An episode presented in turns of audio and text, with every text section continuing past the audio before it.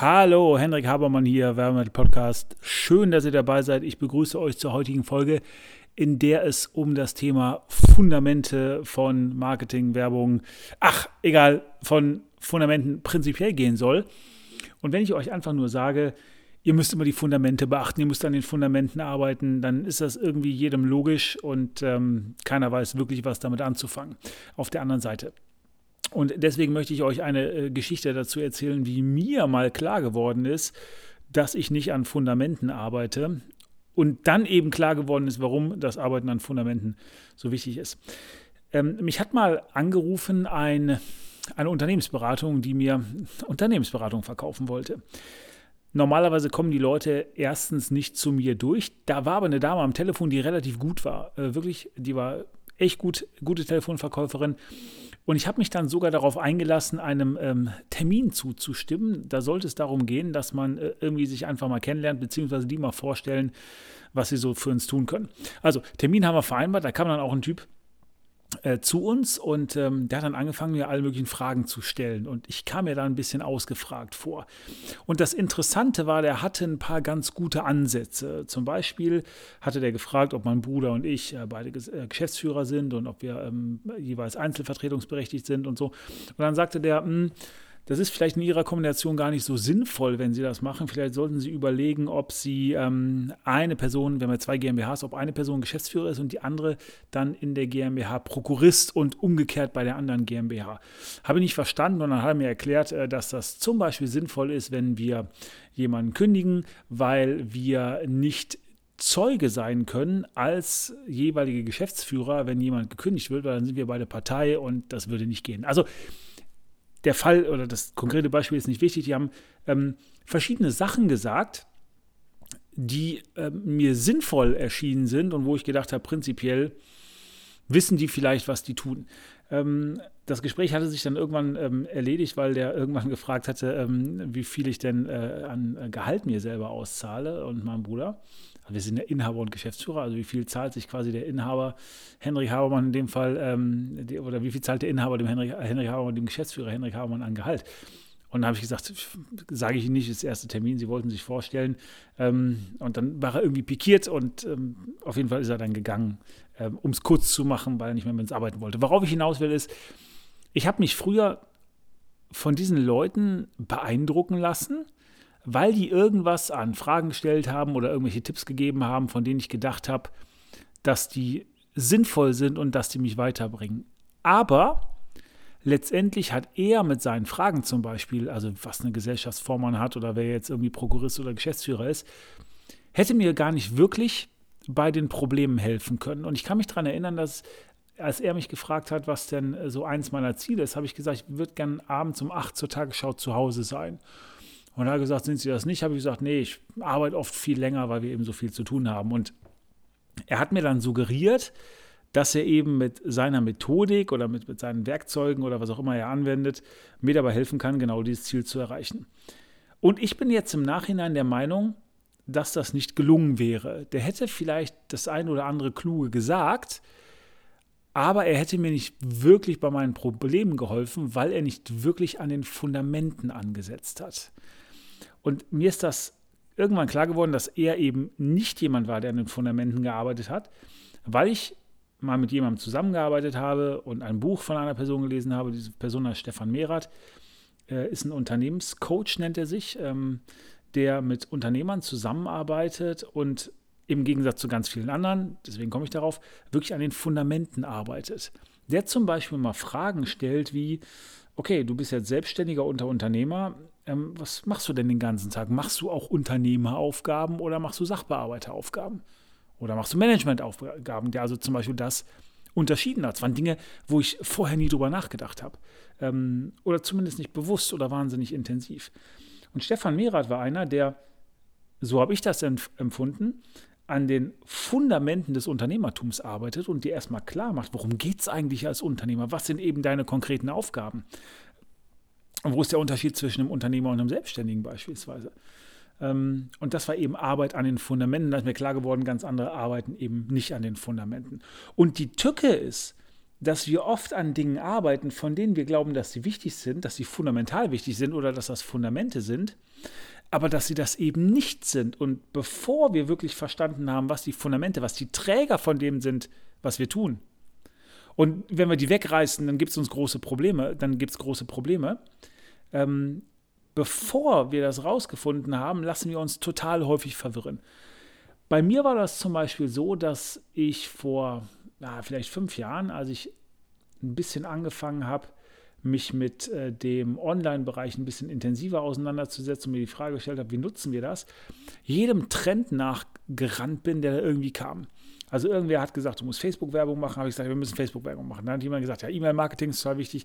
Dann sagte jemand, Copywriting ist total wichtig. Dann sagte jemand, äh, äh, LinkedIn ist ähm, also total wichtig. Dann hieß es, ja, Landing-Pages machen. Dann kam jemand und sagte, du musst eine gute Homepage haben, weil die ist ja die Visitenkarte des Unternehmens. Dann, dann haben wir irgendwie mal die Idee gehabt, wir müssen irgendwelche Apps machen. Idee finde ich immer noch super, aber kosten halt Geld, deswegen äh, für uns nicht relevant.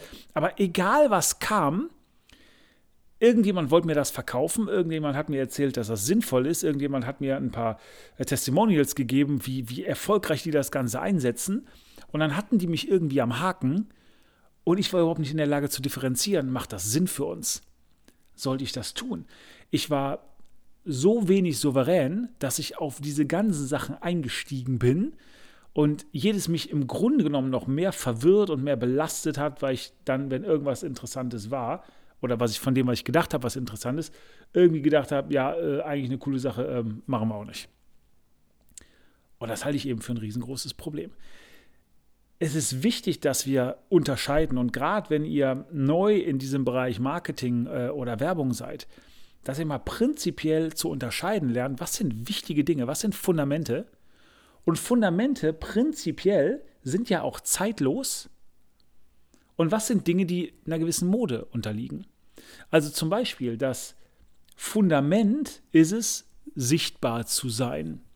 Das Fundament ist es, eine Ahnung davon zu haben, welches Problem der Kunde hat und was, es, was ich lösen will. Das sind Dinge, die zeitlos, die nie vergehen. Ob ich aber sage, ich erreiche Sichtbarkeit über E-Mail-Marketing oder über Ads oder über irgendwie eine Landingpage und ich versuche äh, SEO zu machen, also organisch ähm, das Ganze aufzubauen, aufzubauen ähm, das ist erstens nicht so wichtig, wenn ich verstanden habe, was mein Grundproblem ist. Äh, und zweitens ändert sich das natürlich auch abhängig von der Zielgruppe oder vielleicht den technischen Möglichkeiten, die es gerade gibt, oder auch einfach nur von Moden. Also vor, vor, vor, fünf Jahren war TikTok halt kein Thema, jetzt ist es ein Riesenthema und ich behaupte mal, in fünf Jahren wird es wieder kein Thema sein, weil dann wieder was Neues rumkommt. Also es ist wichtig, einfach diese Fundamente zu kennen, sich so gut auszukennen um eben auch unterscheiden zu lernen, erstmal, was ist was für mich, was ist nichts für mich und auch eine gewisse Souveränität im Umgang damit zu entwickeln, dass man eben nicht jedem Scheiß hinterherläuft und sich unter Druck setzt und dann im Letz letztendlich ja nichts richtig macht, wenn man versucht, alles irgendwie ein bisschen zu machen. Ja? Also Fundamente zum Beispiel, Sichtbarkeit, Fundamente zum Beispiel erstmal zu wissen, was ist überhaupt Marketing äh, Fundamente einfach mal zu wissen, dass man irgendwie eine Vorstellung von seinem Angebot hat. Ja, und nochmal, ein Produkt ist kein Angebot. Ein Produkt ist auch kein Businessmodell, ja, sondern das ist noch was ganz anderes.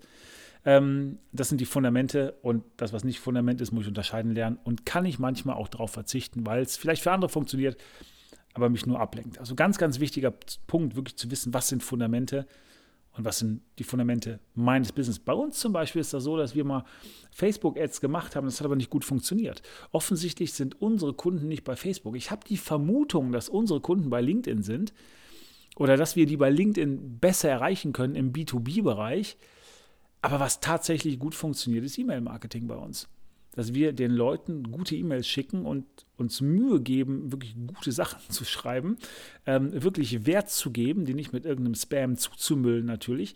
Das funktioniert bei uns ganz gut und ist bei uns einigermaßen skalierbar insofern, dass wir sagen, okay, wir kennen ungefähr unsere Zahlen, das heißt, wir wissen, wenn wir ein Mailing rausschicken, kriegen wir so und so viele Anfragen und wir konvertieren dann so und so viele Angebote, Ange wir konvertieren das dann zu entsprechenden Aufträgen. So, und was könnte ein Fundament sein, wenn ich über Werbemittel spreche? Ist das Fundament, dass ihr Werbemittel machen müsst? Nein, natürlich nicht. Ist das Fundament, dass ihr unbedingt Kugelschreiber machen müsst oder Luftballons oder Taschen oder wie auch immer? Nein, ist es nicht. Darum geht es überhaupt nicht. Das Fundament von dem, was wir machen, haptisches Marketing, gegenständliche Kommunikation, Das Zeitlose daran ist, ist der multisensuale Ansatz.